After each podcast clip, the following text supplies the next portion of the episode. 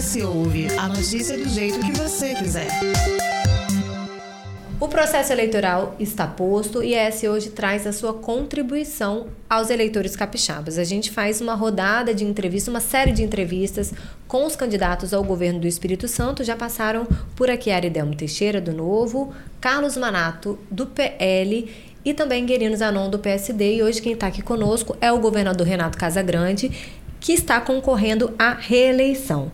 Toda a nossa conversa, como vocês já sabem, está em formato de podcast nas principais plataformas de streams, também no site shoje.com.br e também será disponibilizado em videocast no canal de YouTube da Hoje. E eu peço ao governador para sortear o dia que vai ser essa publicação. Por que, que eu estou fazendo isso? Eu sempre explico que é porque vai ser no dia 8 de setembro. Porque como o processo eleitoral de 2022 está sendo muito rápido, são apenas 45 minutos, a gente avalia que quanto mais próxima a publicação do dia das eleições, mais beneficia um candidato e não é esse o nosso objetivo. As nossas entrevistas estão sendo gravadas entre 22 e 26 de agosto. Governador Casagrande, nós temos uma hora a partir de agora. É, quem está aqui comigo é o nosso amigo Luiz Timenez, já está em todas as entrevistas. O governador Renato Casagrande é um capixaba de Castelo, engenheiro florestal por formação e bacharel em Direito. Foi secretário de Desenvolvimento na cidade natal, Castelo, e passou por outras secretarias, como a de Meio Ambiente, no município de Serra. Casagrande também foi deputado estadual, vice-governador, deputado federal, senador, governou o Espírito Santo entre 2011 e 2015, novamente foi eleito em 2018 e agora concorre a uma nova reeleição. Governador, eu quero saber por que um terceiro mandato. Importante a gente compreender que nós avançamos muito nesse tempo nosso de governo, nesses, nesses três anos e quase oito meses. É lógico que a gente não faz tudo que as pessoas precisam, mas a gente faz tudo o que é possível fazer e eu não deixo serviço para amanhã o que eu posso fazer hoje. Então temos desafios enormes, avançamos bastante em diversas áreas, inclusive nas áreas mais desafiadoras, como a área da educação. Hoje nós somos o 13 terceiro é, mais violento, mas já fomos o segundo mais violento, então a gente está avançando. E ter uma continuidade de trabalho é garantir de que nós não vamos perder tempo na implementação de políticas públicas, não vamos parar para poder fazer pit stop.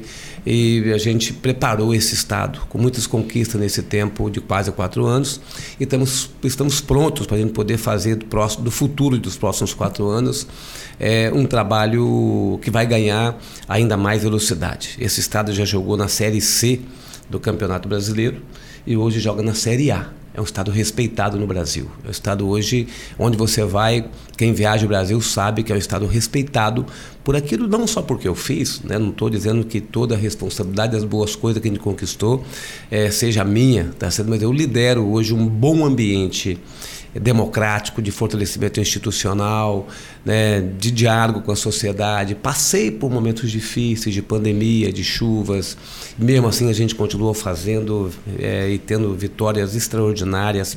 Isso me dá legitimidade por aquilo que eu fiz, por aquilo que eu estou fazendo, mas especialmente por aquilo que eu vou fazer de pedir a confiança do povo capixaba.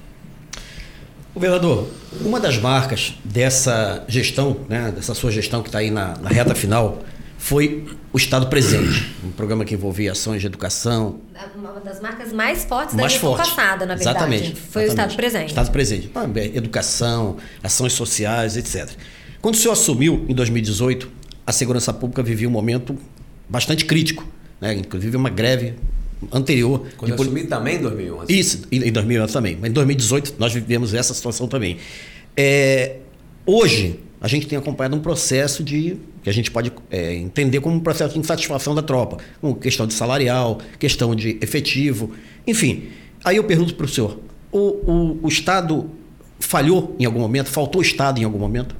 Não, não faltou Estado. O Estado pode até ter falhado em algumas coisas, porque nós não somos infalíveis, tá certo? Assim, mas é, eu assumi o governo em 2011, lá pela primeira vez, assumi Isso. uma máquina pública da segurança pública destruída e construí, cheguei, entreguei em 2014 um polícia militar com 10 mil policiais, 10.500 policiais, policial civil com mais de 2.600 policiais, bombeiros completos o quadro, assim como Polícia Militar.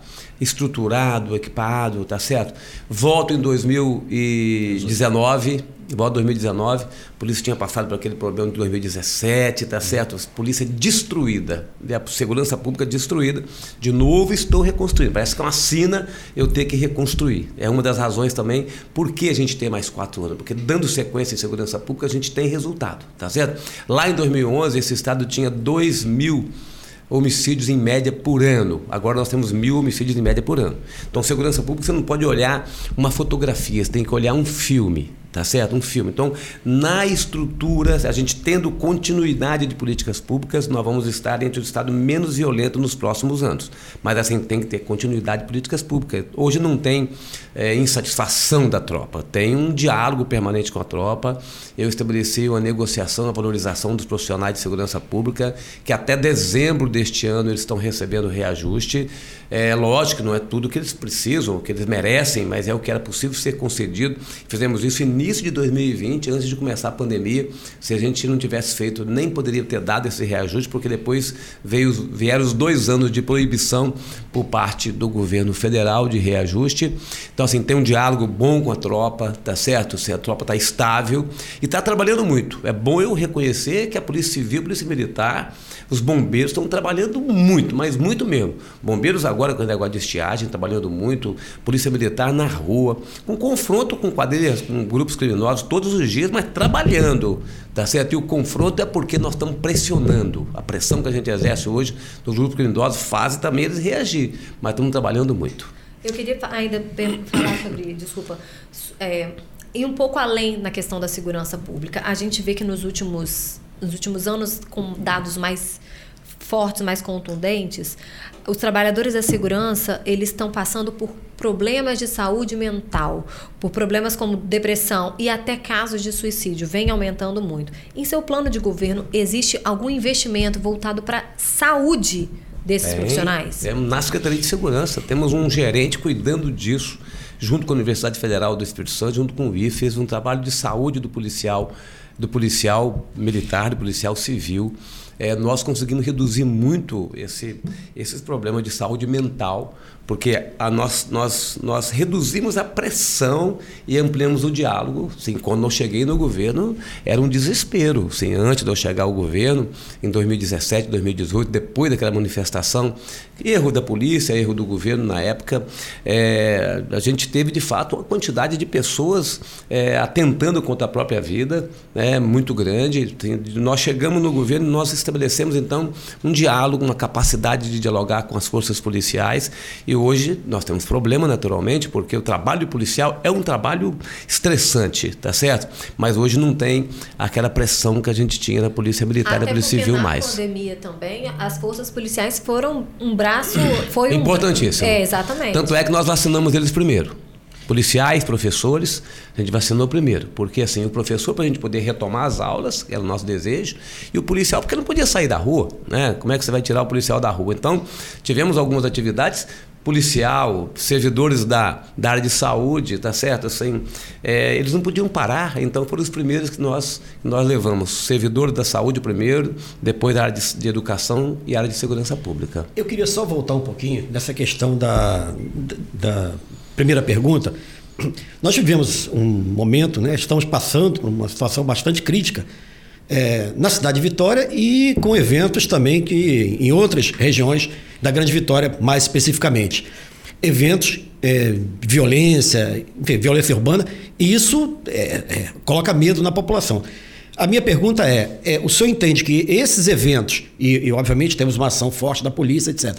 O senhor entende que esses eventos, eles se resumem à violência, é, digamos assim, do ponto de vista criminal, é, narcotráfico, guerra de tráfico, enfim, ou o senhor acha que alguma coisa a mais pode influenciar influenciar esse evento? Não, só é guerra de tráfico. É guerra de tráfico. Sim, o importante é a gente dizer, é, não sei se vocês vão tratar mais de segurança pública para adiante, mas é importante a gente dizer que o nosso trabalho na área de segurança pública é um trabalho que está estruturando a segurança pública. Nós estamos nas, nas atividades tradicionais.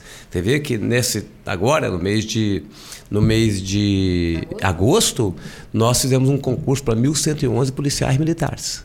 Nós já contratamos 700 policiais militares nesse meu governo, nós já contratamos mais de 500 policiais civis, já contratamos mais de 200 bombeiros e estamos contratando agora mais 1.111 policiais militares.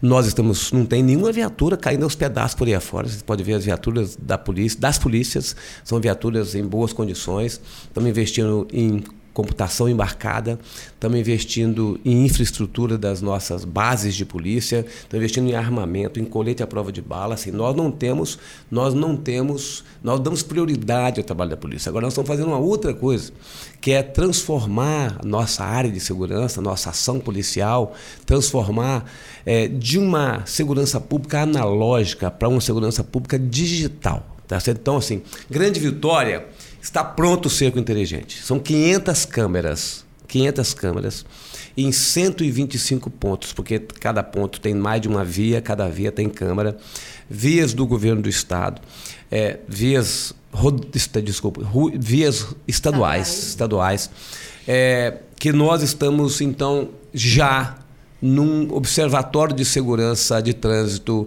no Detran e numa sala de inteligência na Secretaria de Segurança, fazendo o controle de trânsito. O que é controle de trânsito? o Detran cuida das questões administrativas, infracionais, acidente, tá certo? E a Secretaria de Segurança cuida da questão de segurança pública, carro roubado, carro furtado, carro clonado, carro usado por grupos criminosos. Então você tem hoje essas câmeras é, conectadas a um sistema de inteligência artificial que consegue é, rastrear todo o movimento, tá certo, de veículo, o veículo, o veículo é suspeito, tá certo? Então, estamos investindo no cerco inteligente, estamos invest, fizemos investimento no é o Centro de Inteligência de Atividades é, é, Temáticas, é, Telemáticas, desculpa, para poder identificar é, movimentação financeira, telefônica de grupos criminosos. Então, um investimento importante, um teleflagrante, que é assim a gente poder liberar delegados e deixar usando a tecnologia para a gente poder liberar delegado de plantões que às vezes não tem nenhuma ocorrência, mas o delegado fica prisioneiro ali. Então, estão liberando delegados para exercer o papel mais nobre, que é o papel de investigação. É, nós, nós fizemos investimento no microcomparador balístico, né? são análise de, proje de, de projetis, de, de, armas que você coloca ali, identifica de que arma aquele projetil é, foi, foi lançado, foi, de onde saiu aquele, aquela bala. Né? Então, o microcomparador balístico, novo sistema de identificação civil e criminal, né? para a gente modernizar essa emissão de carteira de identidade e ter uma base de dados da população capixaba que vai se conectar também a esse sistema de inteligência artificial. Tá? Todo, então, todo, esse, todo esse aperto, todo esse cerco, você acha que pode é, influenciar essa. Digamos, reação. essa reação, desculpa, essa reação por parte do tráfico? Ah, o, o, o, tráfico está apertado. O tráfico está apertado. O tráfico está. os grupos criminosos são audaciosos e cada vez mais são pessoas de, de, menor, de idade mais baixa Quanto a gente, eu já fui jovem, e assim, quanto mais jovem a gente é, mais audacioso a gente é na vida da gente. Mas o criminoso também. Quanto mais jovem é o criminoso, mais audacioso ele tem.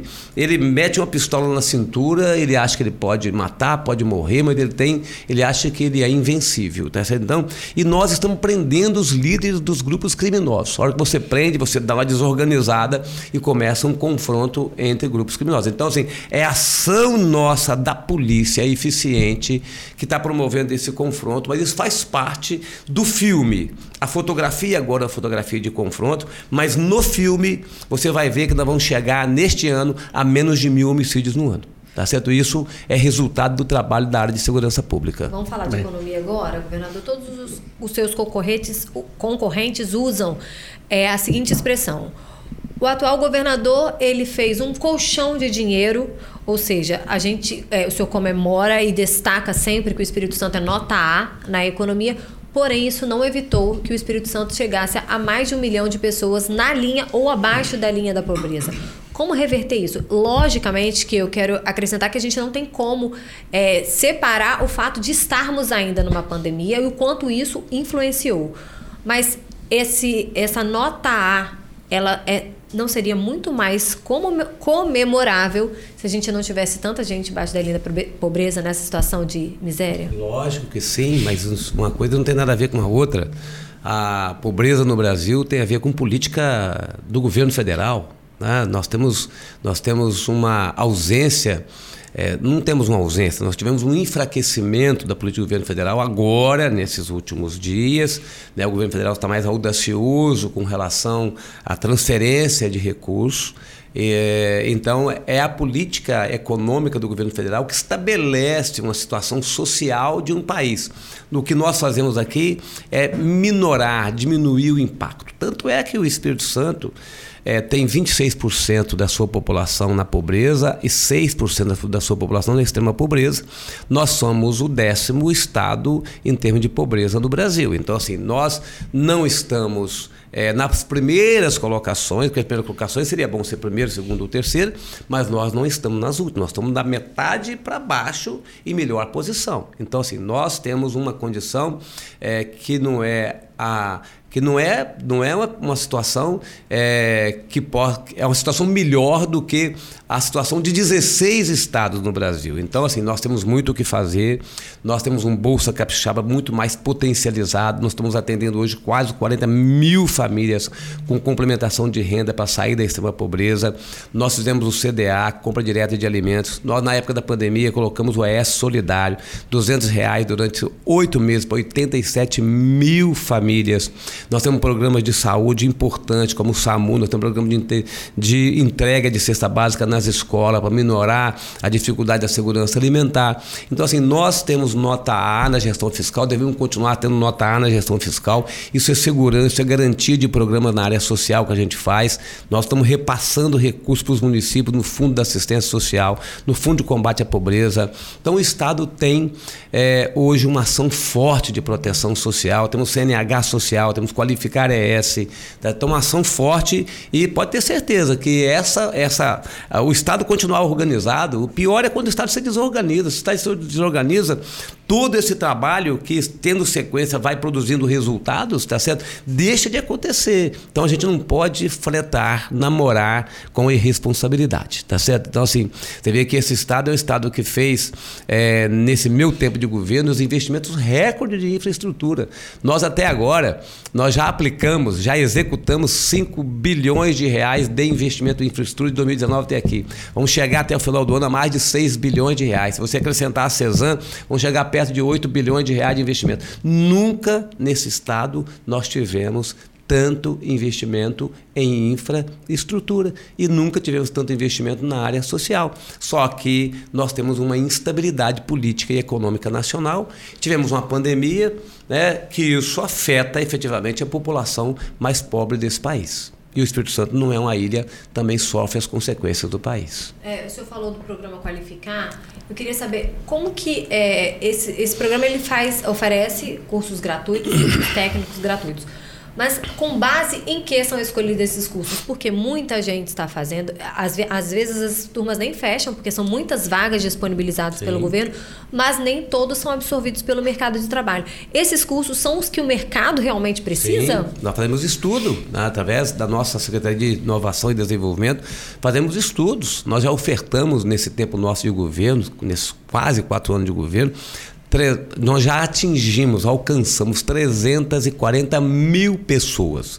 Não é um programa que atinge mil pessoas, duas mil pessoas, dez mil pessoas. Nós atingimos 340 mil pessoas, tá certo? E o programa Qualificar não é só para a pessoa arrumar emprego, é para ela empreender. Tanto é que tem alguns cursos que a gente oferta o kit para começar o seu negócio, tá certo? Então, assim, lógico, você tendo uma, uma, uma, uma qualificação, você, você tem o um passaporte para o emprego, mas a qualificação também é o passaporte para você empreender. Eu conheço diversas pessoas que fizeram o curso qualificar, estão empreendendo, tá certo? Estão melhorando de vida, tá certo? Então, é um, um, um passo uma atitude belíssima que as pessoas tomam, porque nós temos hoje um, um estado que tem 8% de pessoas desempregadas, uma taxa bem menor do que a taxa do, do Brasil, que chega perto de 10%, mas nós temos, às vezes, necessidade de mão de obra, essa mão de obra está desqualificada. Então, qualificar mão de obra em cursos rápidos como esse, 120 horas, 200 horas,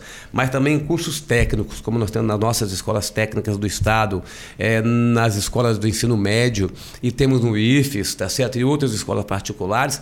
Esse é o caminho nosso. Eu confio muito que aquilo que a gente está fazendo vai produzir resultados extraordinários para a população capixaba, como nós já estamos colhendo esses resultados. Na outra ponta, tem números também da, da, da absorção e de, de, desse, desse, desse, é, dessa essas pessoas que passam. Não temos, pessoas... não temos um levantamento científico, uhum. estatístico, certo. tá?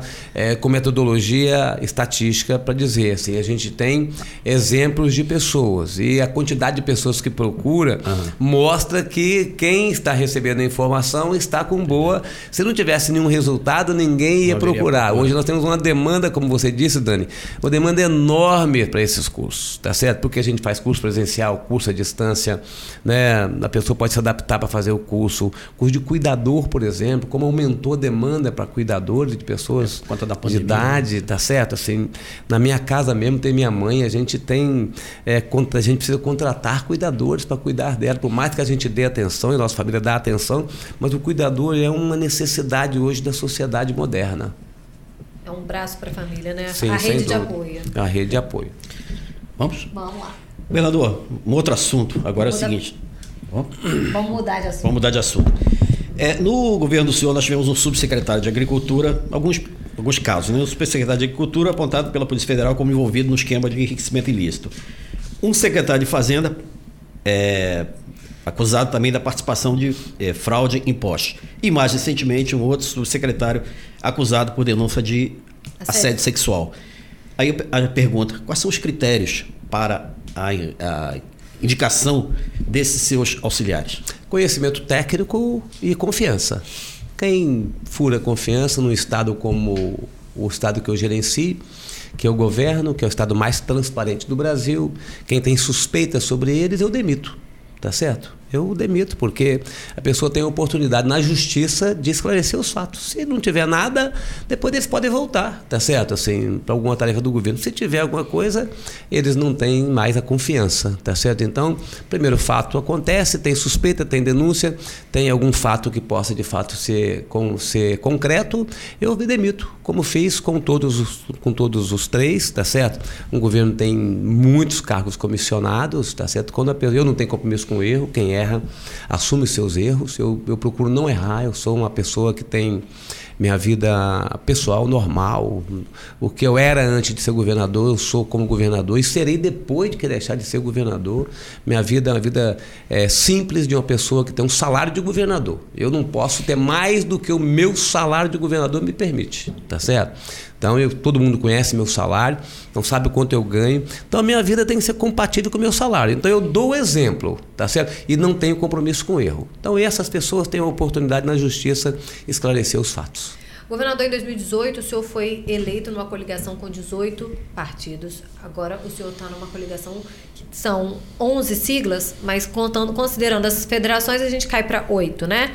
Mas é, a minha pergunta ainda nessa questão de equipe, o quanto que essas coligações, esses grupos, o senhor sempre repete que é, gosta de liderar ampla aliança, né? Que reúne grupos diferentes. Isso aí. Mas essas amplas alianças, elas acarretam também exatamente nisso, na, no abrigo delas dentro da sua equipe. Como que o senhor consegue diferenciar e até mesmo é, afunilar para achar as pessoas para entrarem na sua equipe e evitar casos como esse? Ah, em parte, sim, é, a gente tem representação de partido, mas nem todos os partidos são representados no governo. Tá certo? Depende muito da, da qualificação. Às vezes você acha que uma pessoa tem uma qualidade técnica e tem, mas às vezes não tem um comportamento adequado que a gente achava que tinha, tá certo? Ninguém, ninguém, ninguém você não conhece as pessoas é, antes dela assumir um poder, tá certo? O poder é, deixa a pessoa né?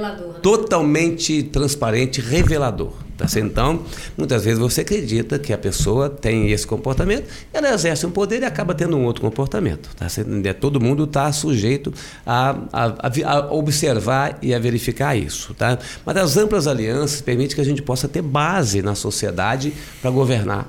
Né? Dá mais trabalho fazer amplas alianças? Dá. Mas a gente fugir desse, desse perfil ideológico que tanto disputa causa, tá certo? E, tanta, e tanto debate infrutífero promove para uma aliança ampla que permite que a gente possa governar o Estado com uma boa base na sociedade, com uma boa base no Congresso, com uma boa base na Assembleia Legislativa, isso dá mais trabalho para governar? Dá. Mas eu tenho a característica de ser agregador tá certo? Eu, eu tenho capacidade de conversar, de conviver com quem pensa diferente de mim, tá certo? E isso permite que eu faça amplas alianças. E para governar você precisa de ter amplas alianças. O governante ele é resultante um pensamento da sociedade. Eu não faço um governo da minha cabeça. Eu faço um governo que é resultante das forças da sociedade. E lógico, sempre buscando avançar em termos da prestação de serviço público. Esse estado é um estado que já é referência em políticas públicas é, em diversas diversas áreas de, de, serviço público e vai ser referência em todas elas, pode ter certeza disso.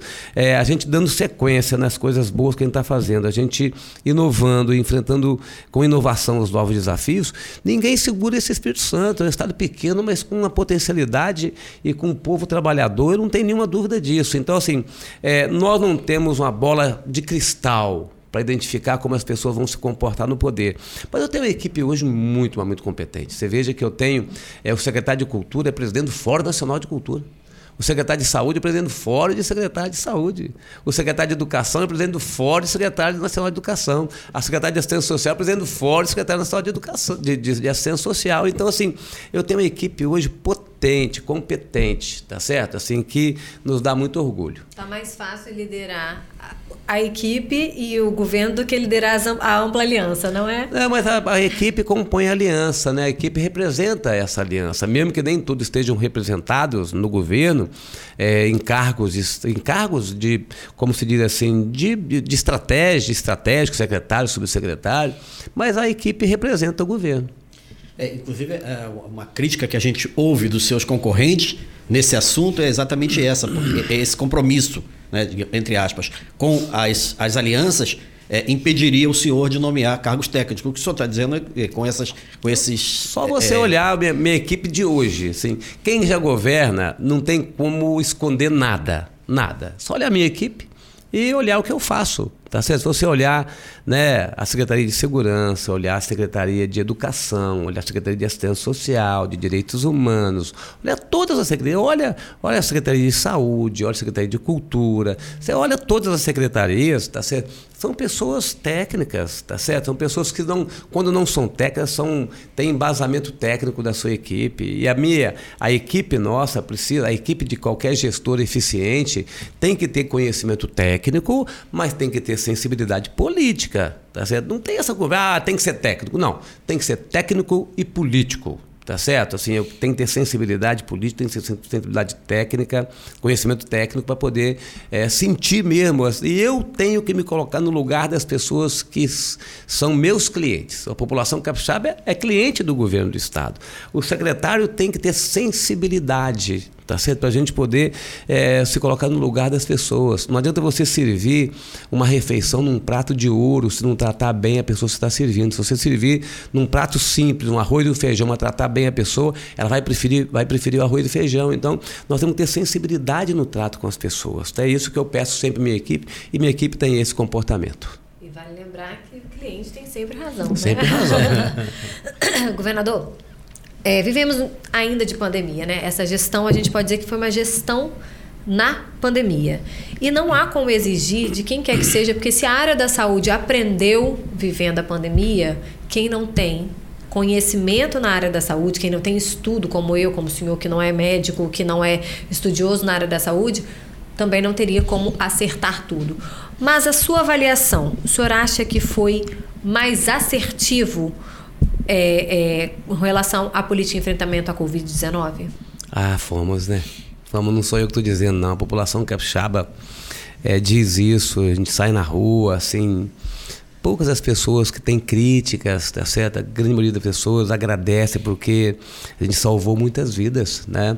E de fato, assim, a gente fez o caminho da gente caminhando, né? Nós fizemos o nosso caminho caminhando. Nós fomos, é, nós nos descobrimos no meio de uma floresta, sem caminho para lado nenhum, e nós tivemos que fazer uma trilha.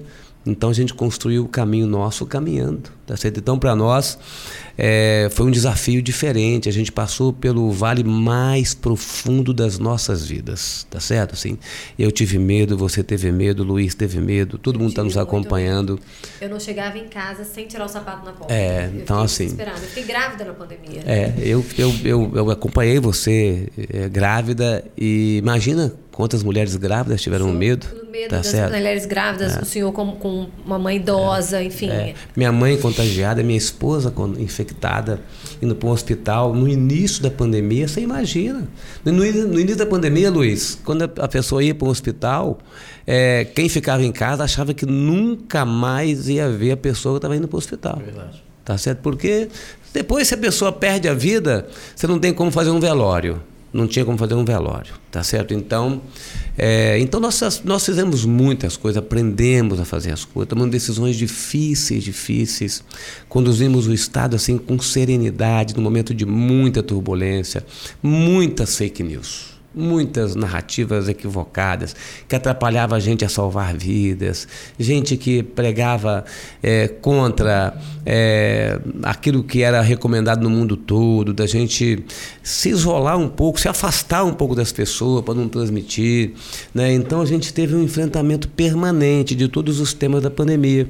Eu tive que ter paciência, equilíbrio, tolerância, é, tive que ser eficiente para produzir muitos resultados, mas ao final, ao fim e ao cabo, né, a gente atendeu todos os capixabas. Não ficou nenhum capixaba sem atendimento. Nenhum todos os capixabas foram atendidos.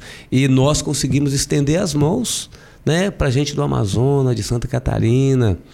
Tivemos, é, tivemos um comportamento cristão né, no espírito cristão de estender as mãos sem, sem conhecer a quem, tá certo? a gente não conhecia as pessoas, nós não conhecemos quando vieram para cá, nós nunca vamos conhecer essas pessoas, mas os capixabas estenderam as mãos. Então, assim, foi um momento difícil, duro, me exigiu que eu tomasse o caminho às vezes mais difícil.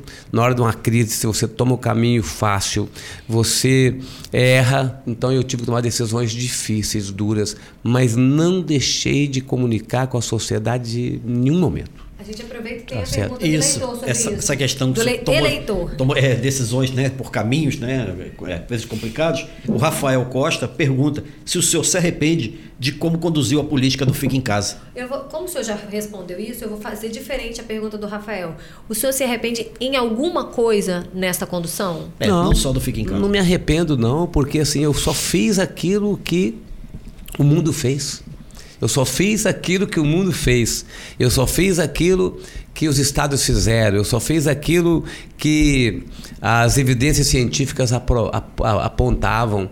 Eu sou, eu sou assim, eu tenho a consciência leve hoje, tranquila, de que nós salvamos muitas vidas. Inclusive, tá muitas inclusive, vidas. Só fazendo um ah, então, é, com relação a essa política, essa crítica do Fica em Casa, é, a gente fez um, um, um, pro, um, programa aqui recentemente, entrevistamos várias pessoas do segmento do turismo, do segmento de restaurantes, e as críticas foram muito grandes em relação a essa política que é, impactou muito do ponto de vista econômico nessas. nessas é. Mas, mas nós tomamos a decisão de proteger esses setores, a gente deu financiamento subsidiado, a gente desburocratizou, tanto é que o Estado hoje cresce mais do que a média nacional, gera mais emprego do que a média nacional.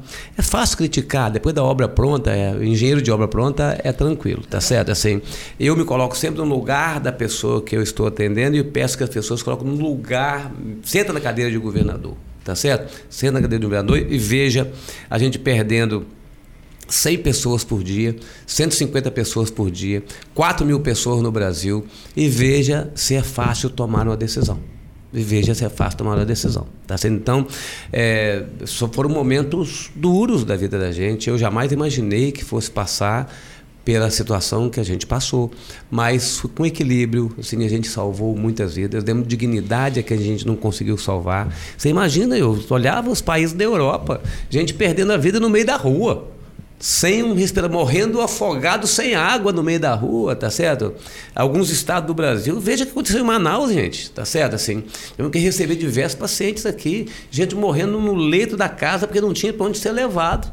Né, perdendo a respiração no leito da sua casa. Então, assim, imagine as cenas, tá certo?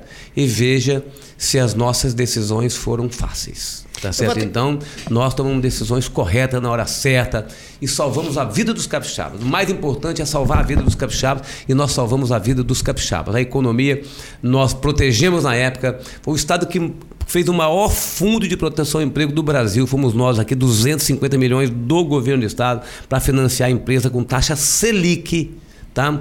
Demos empréstimo para o microempreendedor até 5 mil reais, sem nenhuma taxa, custo zero, nem Selic tinha, tá certo? Então nós tanto é que nós estamos recuperando mais, tá mais rápido do que o Brasil, pelas medidas que a gente tomou na hora certa. Eu vou até é, mais fundo nesse assunto, até questão até de bastidores, né? É, lá atrás, daquele problema da vacina, que compra vacina, não compra vacina, tem vacina, não tem vacina, a gente viu que o governador de São Paulo, de certa forma, meio que é, é atropelou o processo e, e de certa forma, ou queira ou não, influenciou o processo de vacinação.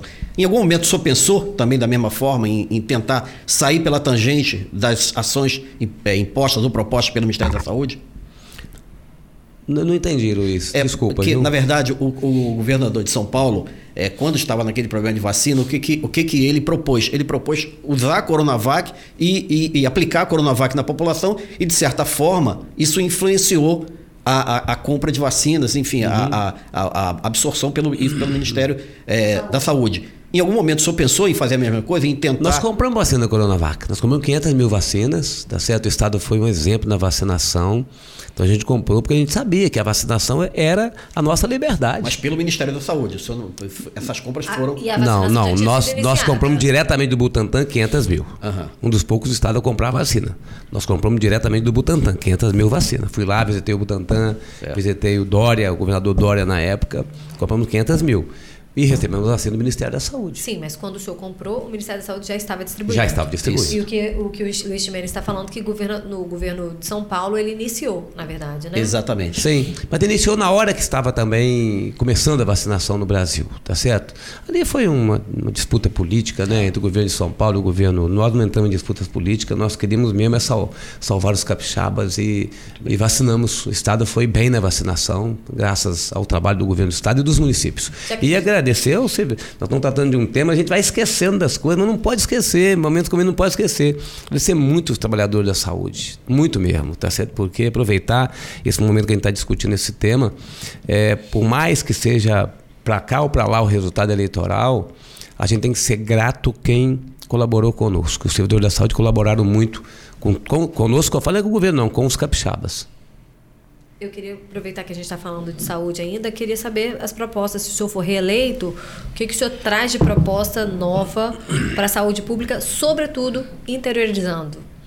Sim, nós estamos fazendo agora o que a gente ia fazer em 2020 em termos de regionalização do serviço de saúde. Fizemos algumas coisas importantes. Eu preciso destacar aqui, porque eu disse que quem vai para a reeleição tem que também falar o que tá, o que fez, o que está fazendo.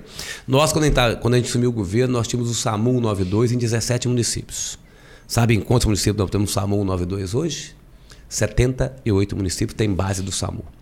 Nós tínhamos, nós tínhamos poucas farmácias cidadãs. Abrimos farmácia cidadã em Aracruz, abrimos farmácia cidadã em Guaçuí, em Castelo. Nós abrimos hemodiárias em Guaçuí, abrimos hemodiárias em Barra de São Francisco. Nós tínhamos, nós éramos o quinto pior estado com cobertura de equipe de saúde da família. Hoje nós somos o quinto melhor estado com cobertura de saúde da família. Fizemos isso com a pandemia. Não conseguimos fazer a regionalização na época, em 2020, porque os hospitais foram ocupados né, pela, pela, pelos doentes infectados com Covid, tá certo? Mas fizemos agora. De junho para cá, lógico que é um processo em implementação, de junho para cá a área de saúde regionalizada, tanto nas consultas, nos exames, nas cirurgias eletivas, algumas especialidades que às vezes você não tem em lugar nenhum, a não ser na Grande Vitória. Então, algumas poucas especialidades as pessoas vão vir para cá. Mas nós já estamos fazendo o processo de regionalização, de prestação de serviço próximo da sociedade. Então, o que nós estamos fazendo agora se consolidará já nesse próximo ano de dois, já está já tá fazendo agora e se consolidará em 2023. Então, um serviço de aproximação. Vamos aproximar mais o serviço de hemodiálise, fizemos alguns locais, estamos agora estudando fazer em UNA, então vamos aproximar mais o serviço de hemodiálise e vamos então consolidar essa regionalização e aproximação do serviço de saúde da população de cada região do estado do Espírito Santo. Deixa eu te contar uma situação. Eu, como, como é, mãe, né, amamentando, eu passei por algumas vezes no banco de leite de ver de perto aquelas, a, aquela situação que a gente chama de ambulancioterapia, né? É que as pessoas vêm com os ônibus dos municípios do interior para atendimento aqui na Grande Vitória. E aí fica no meu desejo de mãe, de mulher, de capixaba, e eu queria ver se o senhor se compromete conosco redução dessa situação, das pessoas saírem, já, já estão doentes, aí tem que enfrentar a estrada, que é um risco, para vir atendimento aqui, porque nas cidades delas não tem isso, nas regiões delas é não regiões, tem. não dá para setor em toda a cidade, é. mas em região. Nós temos a partir de agora, tá certo? Já temos, está se, tá se consolidando cada vez mais, novos contratos com hospitais filantrópicos, novos, novas parcerias com os consórcios de saúde, nós estamos remunerando R$ 6,5 por ano paciente para atendimento nas consultas consultas e exames lá no município, lá na região. Então o sistema já está em operação e vai se aperfeiçoando cada vez mais. Muita, muita vídeo, muito vídeo já, assim, consulta por vídeo. Primeira consulta você faz presencial, você faz um acompanhamento para a pessoa não ter que, se, que viajar, tá certo? Por vídeo. Então o nosso sistema já permite isso. Então é um sistema que, que já é em operação e que se consolidará nos próximos anos com a nossa reeleição. Dá para a gente pensar em equipar também esses hospitais eh, regionais para cirurgias mais complicadas e tal, e evitar que Sim. esse paciente venha para cá? Nós estamos construindo o Hospital Geral de Cariacica. Nós vamos começar, estamos começando agora já, né, o complexo hospitalar do, do, do extremo norte, do norte do estado, que é São Mateus. Nós fizemos parcerias com o Rio Doce de Linhares.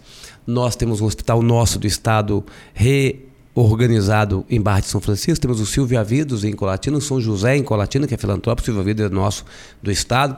Nós temos, nós abrimos um novo hospital em Cachoeiro da Mirim, que é aqui da BAN, que era um elefante branco chamado Hospital Novo agora. Temos parcerias novas com o Hospital Infantil Evangélico Santa Casa de Cachoeiro. Nós ampliamos o serviço da Santa Casa de Iguaçuí, ampliamos o serviço da Casa de Una.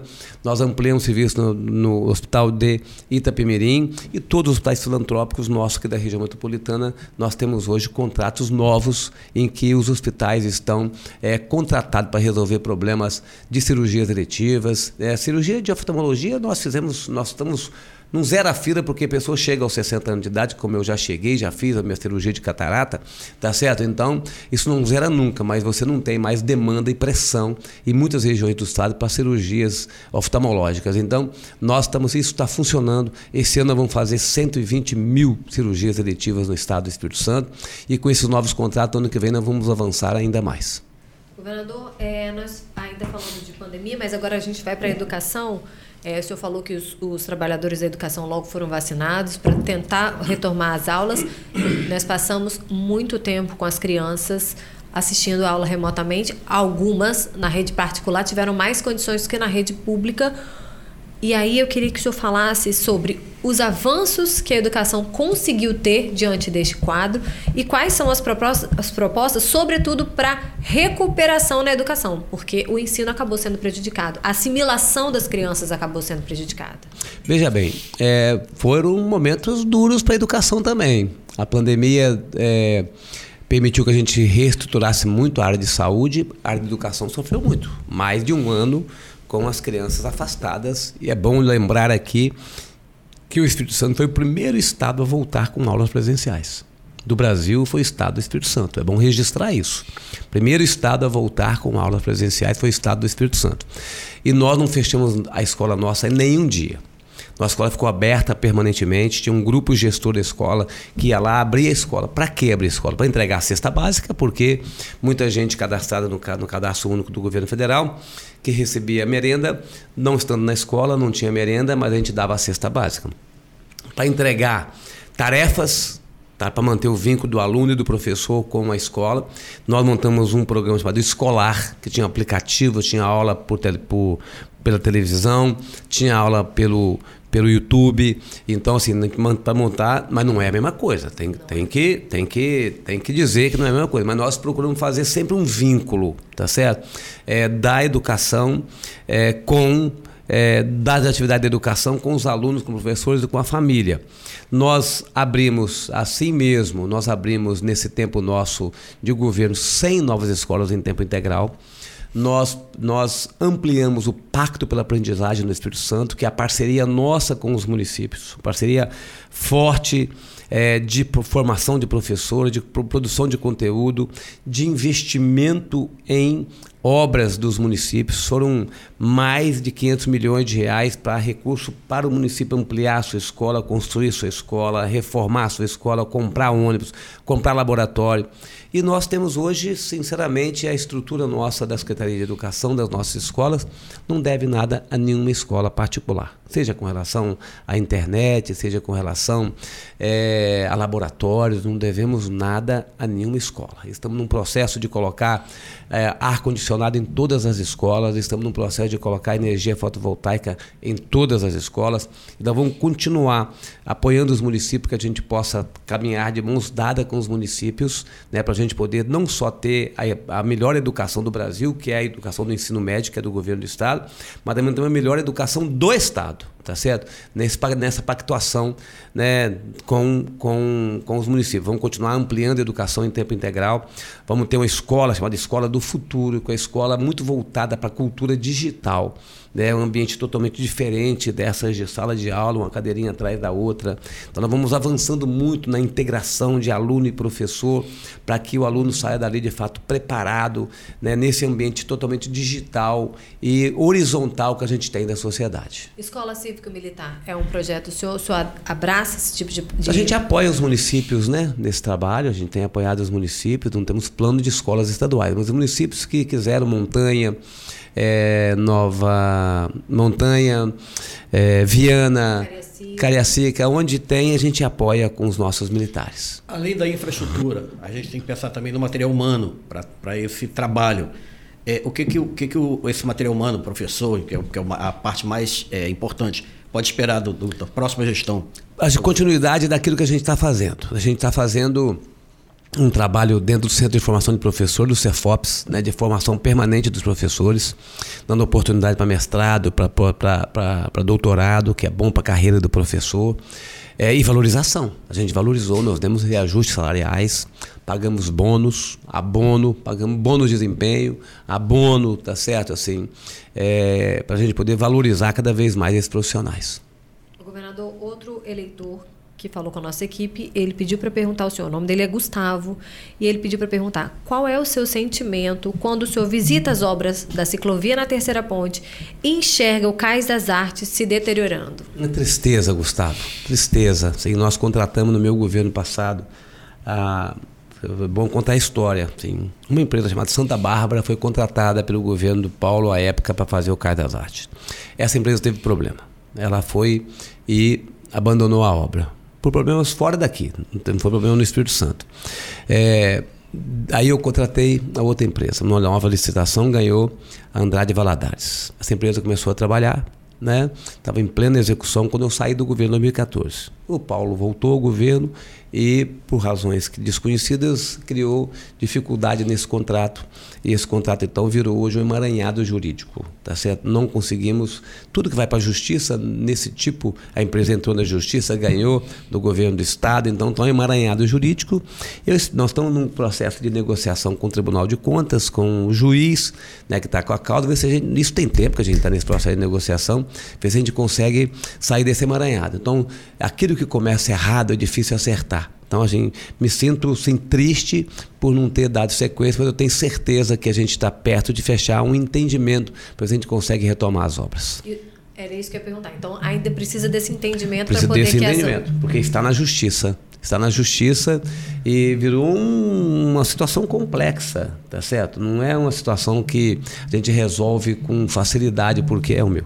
É, porque nós estamos é, nós estamos num, num, num, tendo que enfrentar uma solução na justiça de, de uma empresa que, que entrou na justiça ganhou é, o governo contesta tá certo contestou na época e agora a gente tem dificuldade de fechar um acordo e já que Quer Não, pode, pode. Eu ia voltar, já que ele fala das obras da ciclovia da Terceira Ponte, né? Ciclovia da Vida, o senhor podia falar um pouco dessa obra? Aí só alegria, né?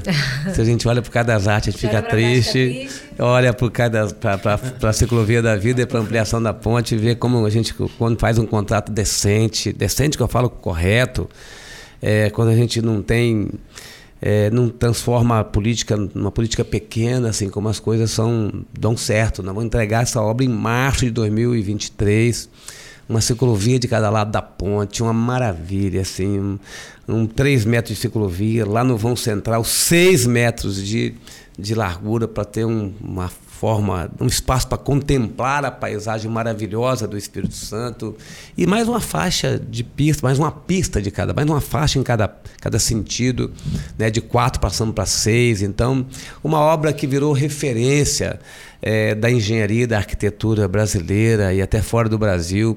É, o nosso projeto aqui está sendo apresentado em simpósios de engenheiros, de arquitetos é, a uma primeira ciclovia acoplada numa ponte já pronta no mundo. Primeira ciclovia acoplada numa ponte já pronta nesse mundo. Tivemos que ter coragem para começar. Eu fui recomendado a não começar, podia dar errado, assim. E a gente, a gente fez um estudo com os melhores profissionais do Brasil e nós estamos então com a obra em pleno desenvolvimento e vai ser um sucesso essa obra. Vai ser uma maravilha né, para a integração é, de Vitória e Vila Velha, para a gente poder circular a Grande Vitória sem limitação. Quem gosta de andar de bicicleta, quem precisa da bicicleta para trabalhar, quem gosta de ser um ciclo ativista, tá certo, usando como esporte, vai ser, vai ser um sucesso. Hoje para passar na terceira Pode, não, pode, não, pode, vai, vai. Para a gente atravessar a ponte Vitória Vila Velha, a gente paga um pedágio em um dos sentidos. O acesso para o ciclista, para as pessoas que né, vão a, a, a, é, acessar a ciclovia da vida, assim, né? Ele vai ser é, cobrado? Não, é, é gratuito. E como é que vai ser a manutenção disso? manutenção disso por nós, por, por nós, o governo do estado, nós vamos ter os bombeiros ajudando a gente a regular. Para acessar vai ter que ter um cartão, certamente, assim, é, o ciclista vai ter que se cadastrar, tem um cartão, a hora que ele entrar, ele vai, vai com o cartão abrir a catraca ou a, ou a barreira o que acesso. tiver, o acesso, tá certo? Ficará registrado que ele está entrando ali. Então, assim, é um é controle. Quem, quem quiser passar vai ter que ter um cadastro e vai emitir um cartão, mas não tem nenhum custo. Não terá nenhum custo. Eu queria pegar esse gancho aí da, da, da ponte, da ciclovia, falar sobre mobilidade urbana. É, a gente vê muitas, muitas reclamações em relação da população em relação à mobilidade urbana. E a gente está falando aí de, de grande vitória. Né? É, o Transcol é um equipamento estadual. É, a gente viu intervenções, tem acompanhado intervenções aqui na rodovia das Padeleiras, aqui no, no cruzamento aqui da, da, da BR-101. Enfim, é, o que, que, a população pode esperar para melhorar a, a, a, sua mobilidade em alguns gargalos que tem? Por exemplo, Vitória é um gargalo. Então, a, a população que quer sair da parte da serra, por exemplo, para chegar em Vila Velha, para chegar em, em, em Cariacica, passa por um gargalo.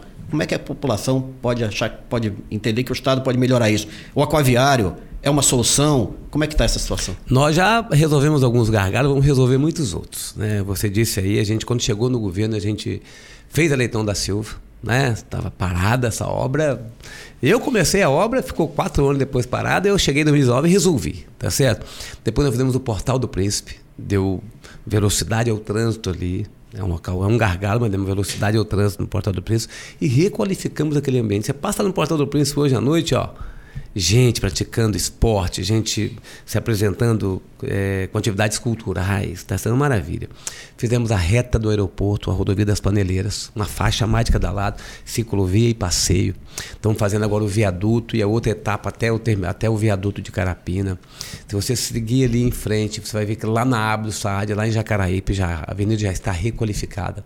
Estão fazendo o contorno de Jacaraípe, que liga o terminal de Castelândia até Nova Almeida. Nós, nós estamos é, fazendo a ponte, como acabamos de falar sobre ela aqui. Nós estamos fazendo dois viadutos na Darli Santos, quem liga da leste a oeste da Darli Santos. Então, dois viadutos já contratados, a empresa começando a fazer aquela obra ali. Estamos fazendo a 388, que liga lá ao Aeroclube de Vila Velha, lá na região 5, até Amarelos na BR, na BR-101. Estamos fazendo nove estações de bombeamento de águas pluviais e galerias na região de Vila Velha, que vai, é, época de chuva, não vai interromper trânsito, não vai ter mais aqueles alagamentos que impede o fluxo de veículos, tá certo? de pessoas. Então, vamos resolver um problema de alagamento em Vila Velha que sonha desde desde quando o Vasco Coutinho chegou aqui, tá certo? Então, nós vamos resolver é, esse assunto, amenizar, né? Se for dizer que resolver, é no sentido de a gente, de fato, dar fluxo à água e a água sair do bairro, de dentro da casa da pessoa, do bairro, do bairro da pessoa. E nós estamos modernizando a frota do Transcol. Quem modernizou o Transcol foi lá até 2014, quando estava no governo, e nós chegamos, estamos modernizando, já compramos 600 ônibus novos, tá certo? Com Wi-Fi, né, com aplicativo. Nós assumimos, nós, nós ampliamos o Transcol em Vitória. O serviço de Vitória era de má qualidade, tá certo?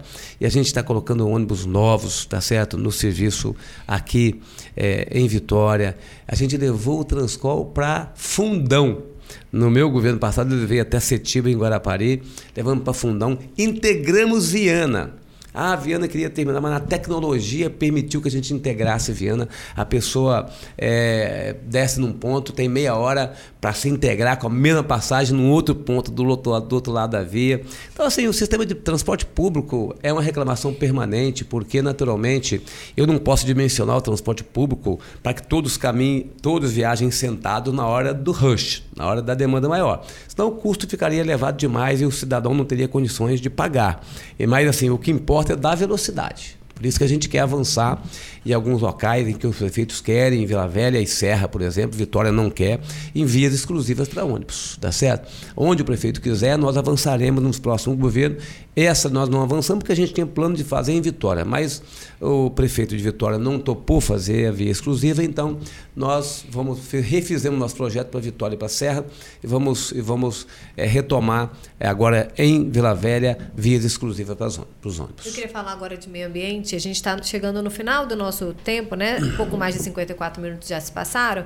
Queria que o senhor falasse é, sobre a questão da crise hídrica. O senhor, um pouco antes de assumir, nós vivemos uma crise hídrica. Quando o senhor assumiu, teve aquela chuva que foi fora do normal, como o senhor chegou a dizer lá em, em Conha, isso parecia um pesadelo, é, né? Era, aquilo ali virou a cidade de cabeça para baixo, coisa que o capixaba realmente nunca tinha visto.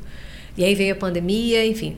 Mas a crise hídrica, nós novamente, é, nos últimos tempos, o seu, o seu governo é, decretou né, uma, uma atenção. Estado de alerta. Um estado de alerta uhum. para esse risco.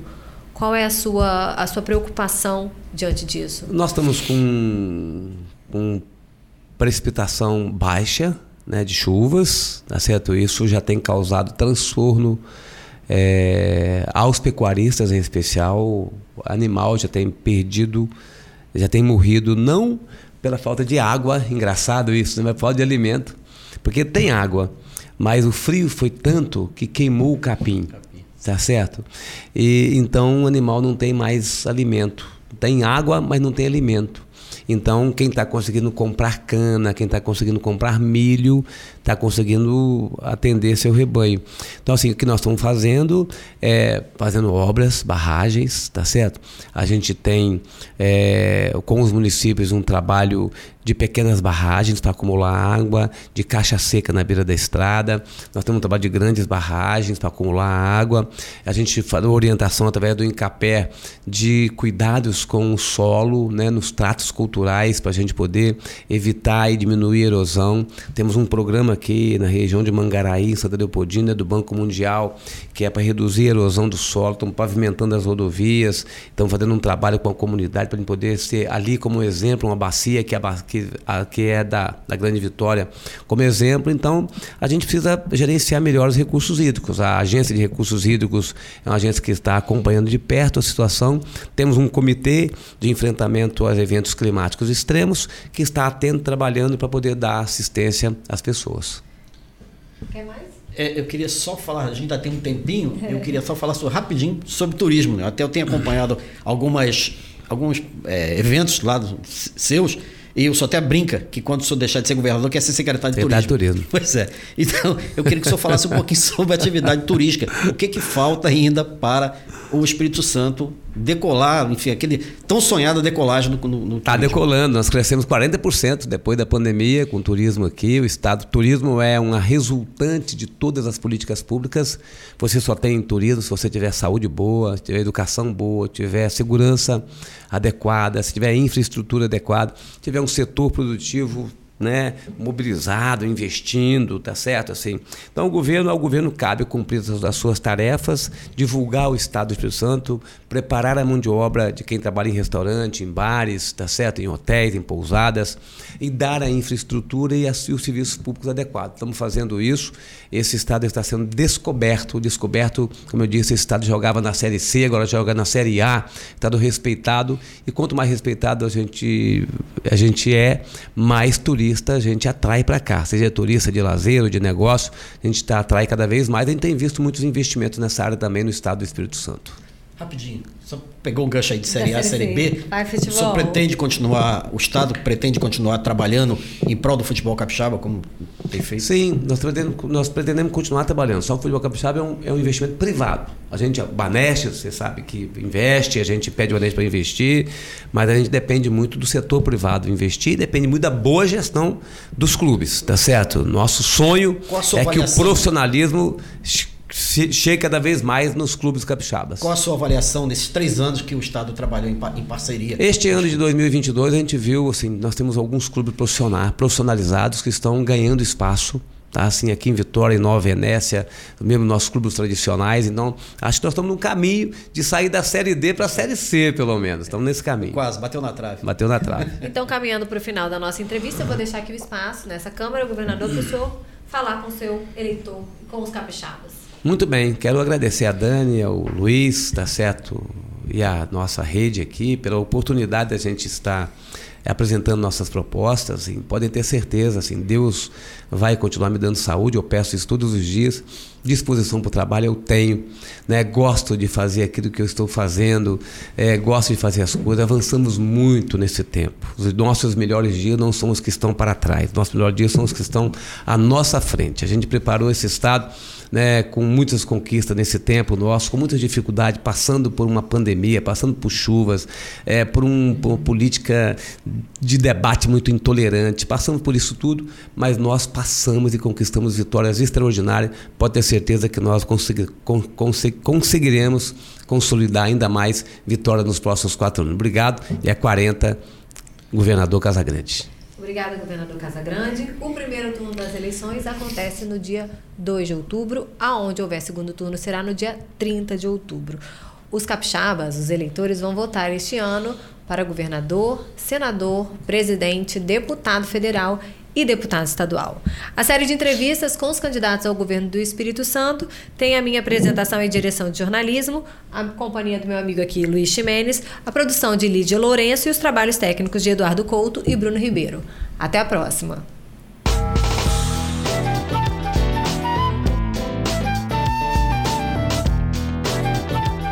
Você encontra o ES Hoje nas redes sociais pelo arroba Hoje, no canal do YouTube e no site eshoje.com.br.